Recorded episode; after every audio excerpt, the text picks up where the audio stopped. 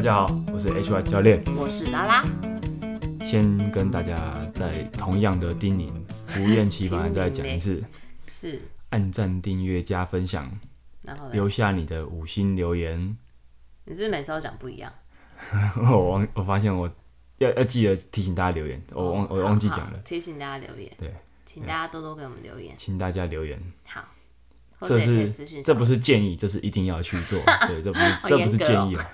好，最终 IG 订阅电子报，请我们喝杯咖啡吧。好，好，那我们今天哈、喔，先跟大家谈谈一件事，问你哦、喔，啊，问大家哦、喔，你觉得为什么？只有我可以回答。好，你你听过幸福肥吗？幸福肥有哎、欸。你你知道为什么会发生吗？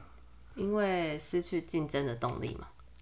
诶、欸，可以这样说，但。我觉得他解释的解释的方法还蛮多种的。好，所以呢，要不要姑且来听听我的讲法？好啊，也只能听啊，不然。那其实其实可以用一点你的，有点用你的那个什么，用生物生物学来解释这个东西，就是为什么？诶、欸，不，其实不只是结婚了，如果你已经稳定交往一阵子的人，或者很一阵子的人，可能都有这个状况，不管是男性还是女性，就是为什么结婚后会胖，搞固酮会降低？嗯，其实就是因为睾固酮它降低了。嗯，对，那你只要有稳定关系，这个蛮有趣的。但就是说，只要你好像有实验是是观察那种稳定交往，或者说他已经已经结婚，尤其是生了小孩之后的，嗯哼，的对，尤其我们他研究的应该是那个人类人类吧，他睾固酮会降低。嗯哼，睾固酮会降低的话，代表着这在男性。男性来说，睾固酮降低会代表一件事，就是还容易让他的，诶、欸，这个体重设定点会增加。体重设定点这个词，我们其实在前几集跟阿肯教练的访谈有聊聊到这件事，大家可以姑且把它想成是，就是你现在的状态的。自然体重的感觉，自然体重对，就是增加，对对对，嗯、就是那个那个那个基准点会有点变多，所以就是为什么会变容易胖的一个原因。哦、它其实有一个很重要的功能是为家庭做准备。为什么？因为你想想看，就是说在这是有点演化的角度来来来来做推论的。嗯，就在为什么家庭需要增加体重？以雄性来说，雄性动物如果它它增加了，它它它它开始有养儿。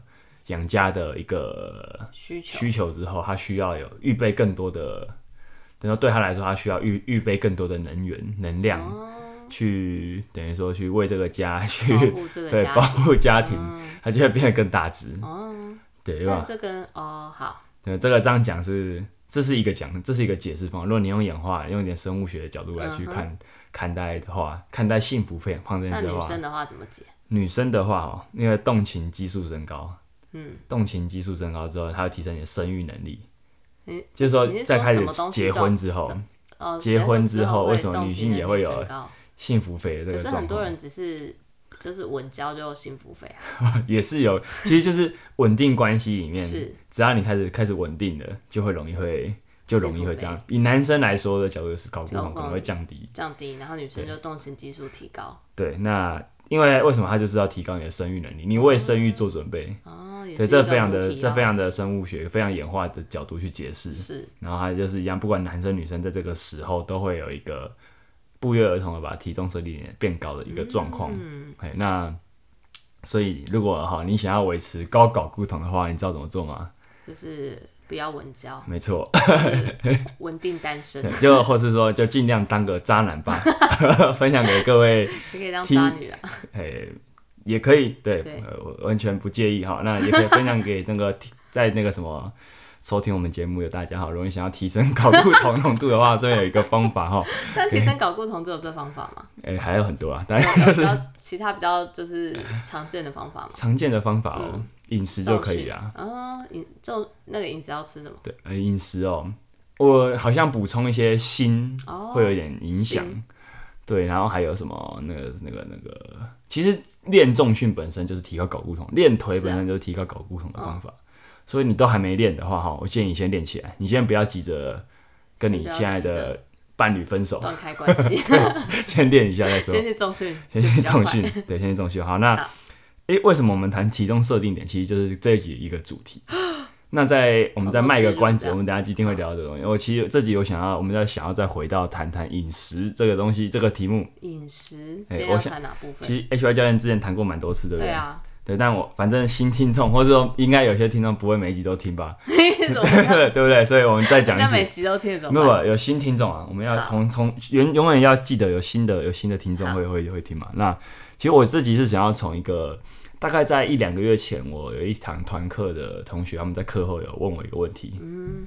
对他们就是知道我在做这个，觉得蛮好玩的，然后就还有问我说：“哎，她是是一个女生吧？”他就说：“我说，哎，教练，为什么我？”有点想想问饮食的部分，嗯，他主要的问题是说，他开始做重训之后，为什么体重反而没有降低增加？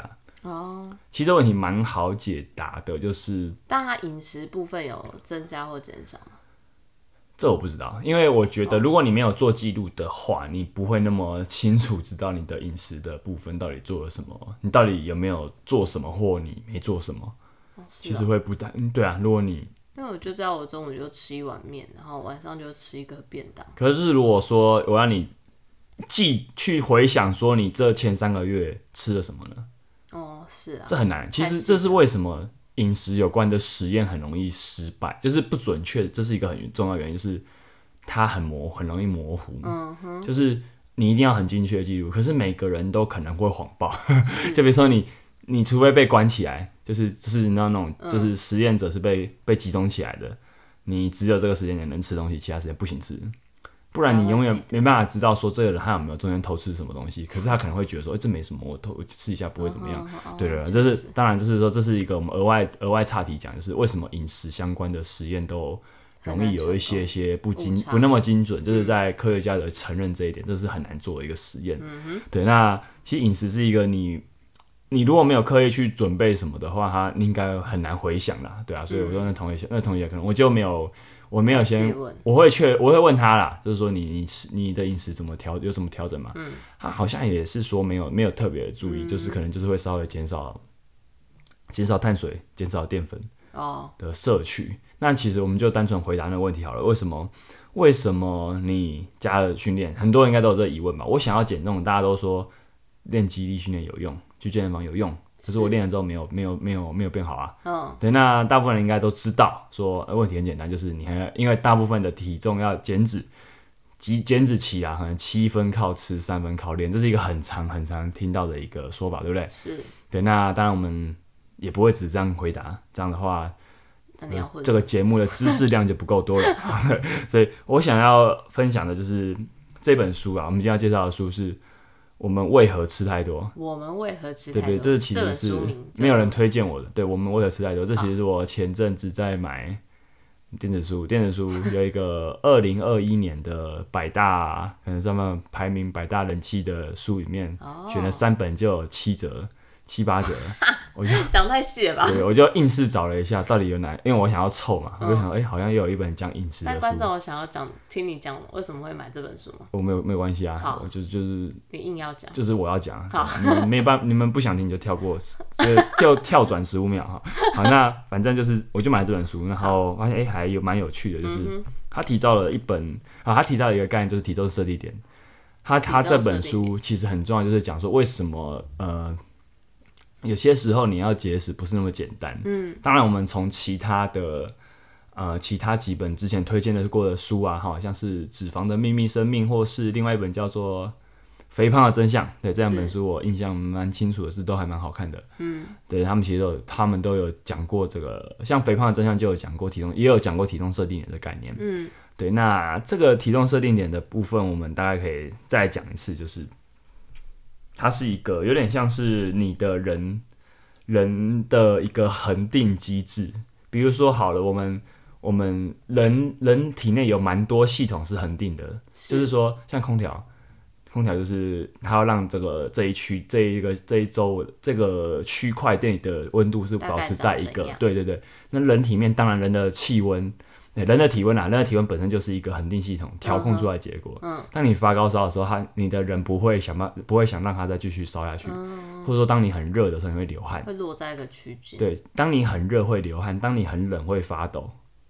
都是这个道理，就是还要调控，对，还要调控体温。嗯，那再来就是像是你会想口渴，会想喝水。嗯，但人通常呢，你不会喝到真的很过头，除非你刻意去喝。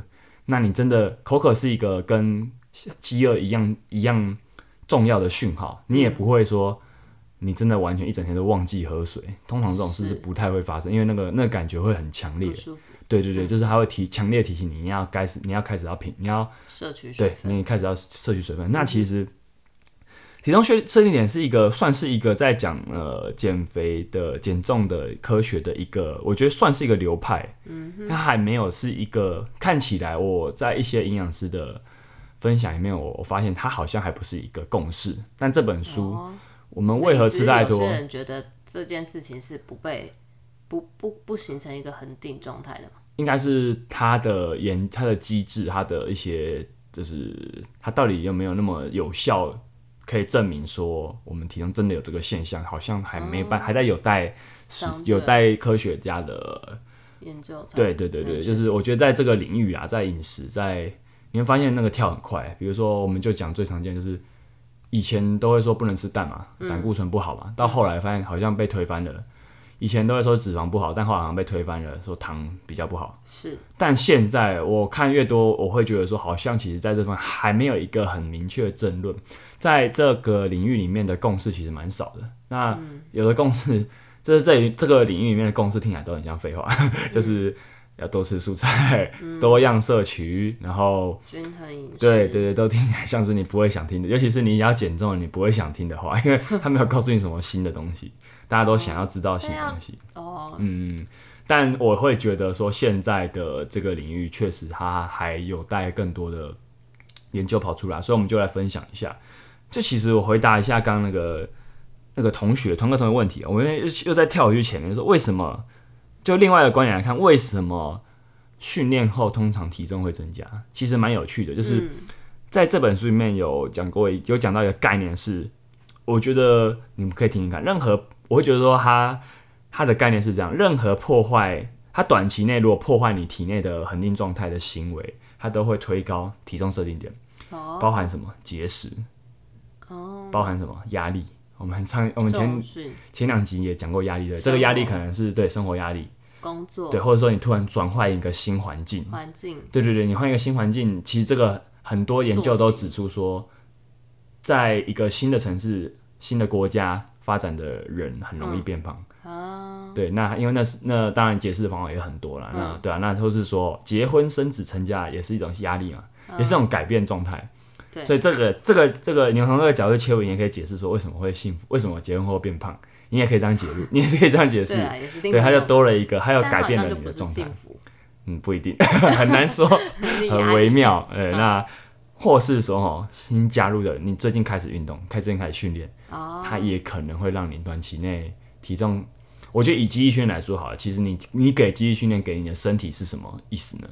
你在告诉身体说，我需要更多的有用的组织、肌肉，有更多好呃骨质可以长得更强壮，嗯，去面对更有力的神经，去面对这个新的压力，嗯，因为平常我们是。你都没有训练啊，你就会想说，我生活中好像不需要这些东西。嗯、你你是你是传达，我们跟我们的身体其实在对话，你的行为本身就是在跟你的身体对话。你需要什么？你想要怎样的生活形态，都是在跟他对话。嗯、那如果你不训练，你不运动人，就是在告诉你身体说，哎，这个肌肉占空间啊，又又需要保养，浪费，那不要它也没关系。嗯、其实你是隐隐约约在传递这个讯息。嗯、对，所以说，其实我会觉得说，用这本书来看的话。这些行为，你也可以解释说，这些你多加了一些东西，都会影响到你短期内的体重，其实不会，它其实会稍微稍微推高你的体重设定点。嗯。但好消息是什么？就是你要透过体重设定点来减重的最好的方式，其实就是运动，而不是节食。因为短期可以减重的方式都要节食，这几乎都是节食。嗯。几乎就是几乎就是可以说你短期内减少了摄取。嗯。但你减减掉体重，大部分都是水分。嗯，哎，这个我们之前有讲过，这个很、嗯、很悲哀的是，那个都是水分，所以很快会回来。对，那所以这个好消息就是说，只要你继续保持良好的饮食和运动习惯，你就是在跟你的身体对话。这个讯息就是传递你给你的身体说，哎，我们的体重设定点也许是可以下降的。嗯哼，对，那当然就是说，如果你想要你的体重本来就很轻的人，那也许这就是告诉你身体，这就是告诉你身体说他需要更多的组织，他可能会变重。嗯，对。那我们我们我们刚刚前面讲下降，是因为这个人可能本来他体重觉得自己体重是比较重的，他想要减重的话，嗯、那他当然是一个长期配合。所以，所以这也可以衍生到说，我们说在这个减重的领域里面的共识很少，但。算是少有的一个，其中一个共识也是这样的是，嗯、基本上没有什么短期有效的东西。嗯，短期有效的东西最后都很快就还回去。嗯、那通常你要做就只能慢慢来，不建议太急促的调整。一步一脚印啊。对对对，就是它就是很像 很悲观哈，就是你一定你只能长期有用，你没有短期有效的方法。嗯，对啊，那所以我觉得这也是坏消息，就是对于减重人来说，体重设定点这个概念也是一个坏消息。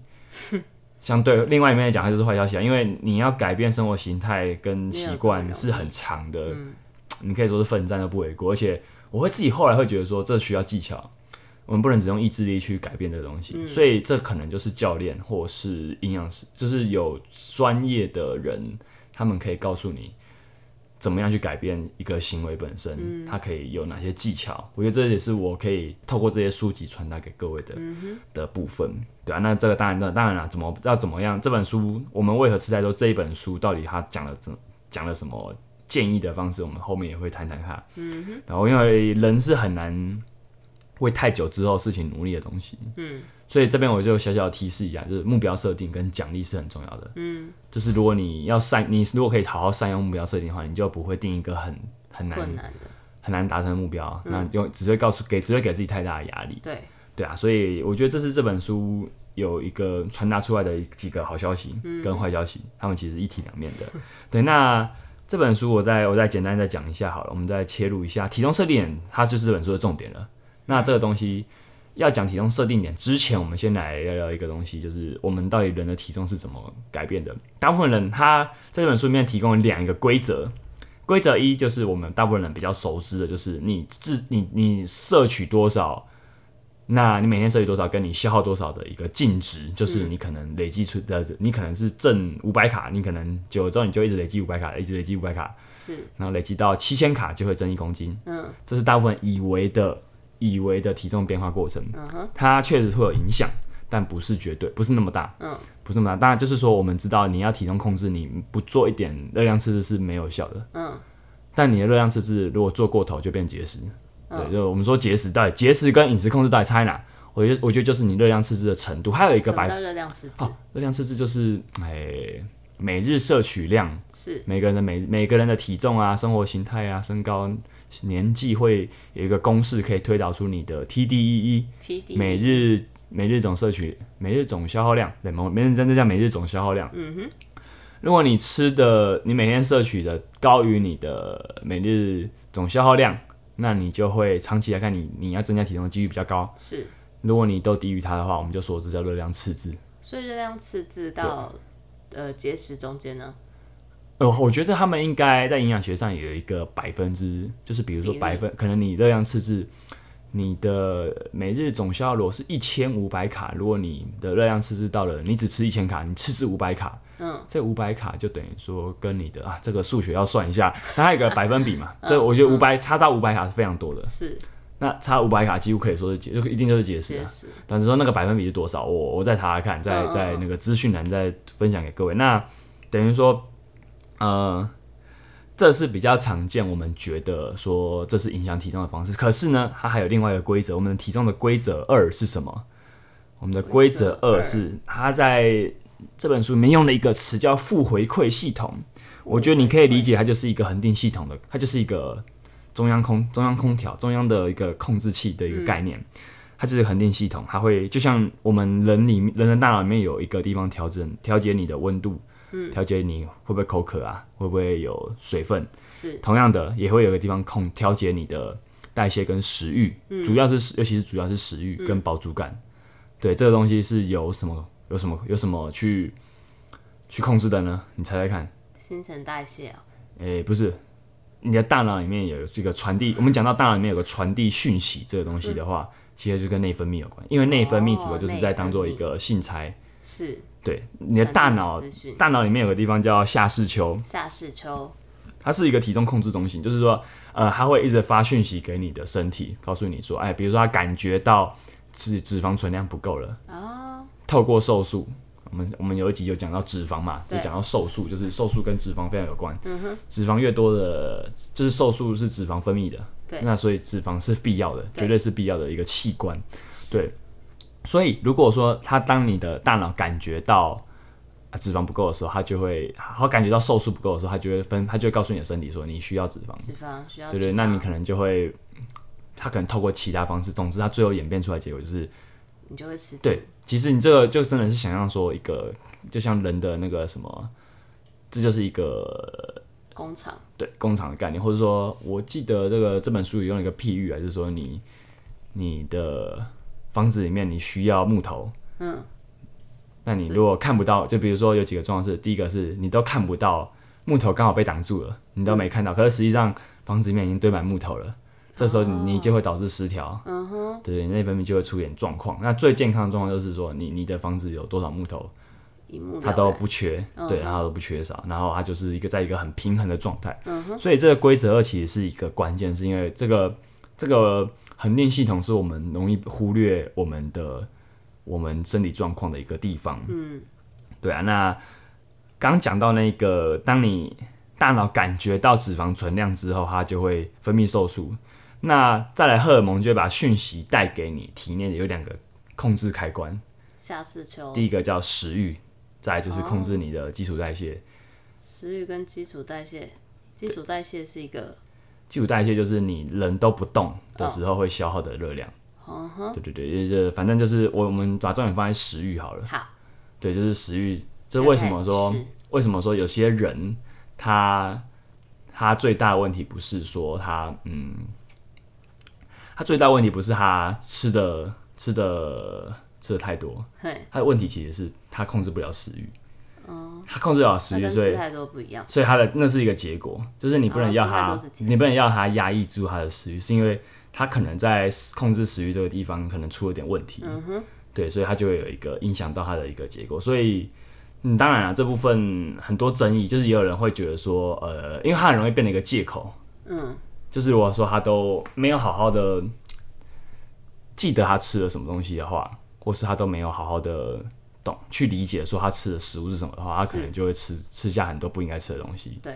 对对，那但是呢，我们要必须要知道是说，我们看不到的身体运作里面，其实我们食欲有一个一个控制开关。嗯，这个部分很常发生在一个一个状况，就是说，当你节食过的话，如果你今天节食过，嗯，你曾经减重过，是，你你都会告诉你，你都会隐约告诉你身体一个信号，是说，呃，它，因为它对它缺乏，因为因为我们讲节节食是你你你。赤字比较多，热量赤字做太多，嗯，的话就会变成节食。嗯，那你其实久了就在传递身体一个讯号，是你进入你进入生存模式，嗯哼，生存危机模式。那我们之前也讲过嘛，就是你太常进入到这个生存模式的时候，大脑其实是很笨的，大脑分不清楚你现在怎么了，他不知道你是为了想漂亮而节食，他可能会以为说你是因为你是因为吃不到东西了，所以他就开始。调节你的、你的、你的体内的那种平衡开关会被改变，嗯，你可能常常会控制不住食欲，嗯，所以那个长久下来节食造成的问题是一个人的食欲很容易会被点燃，对，嗯、他他他他会变成他无法控制自己，嗯，所以他的行为就会表现在说他开始节食之后失败，失败后的那个恶性循环常常会发生在说，呃，他会最后会暴饮暴食，嗯，可其实根本的原因是他的食欲开关有点失调，有点失控，对对对，失控，那。这部分就是为什么节食很容易。这个这本书的解释为什么节食很容易失败的，几乎是肯定失败的一个理由。嗯哼，这其中之一是因为食我们的控制我们的内分泌控制食欲的这部分出了点会出问题。对啊。那讲到体重设定点这东西，我们就必须要提到两个很有名的实验。什么？这很好，很有趣，就是因为我们知道饮就是这种饮食营养的实验非常难做，所以。在历史上有两场非常非常非常有名的实验，他们的受试者都很有趣。第一个是佛蒙特监狱监狱实验，它是一场盛宴，就是说他邀请这个这个监狱的犯人，嗯，吃饱，你们就你们就吃饱，对，吃饱哦，是说吃饱哦。那个数字蛮夸张，就是它可能就是提供你可能五六千大卡的摄取，它原本是就是提高，嗯，它就是给这群人提高可能几几几趴的热量摄取，是，然后来观察说他会不会因为摄取这么多热量就增加相对应多的体重。所以他逼他们都要吃下去哦。对啊，就是你当然你要参加这个实验，你就要签下切结书嘛。哦。对啊，那那也只有在这种环境有可能有可能去要去增加增增得受试者。对。现现代如果说他能不能过那个伦伦理审查那一关，可能都很难的。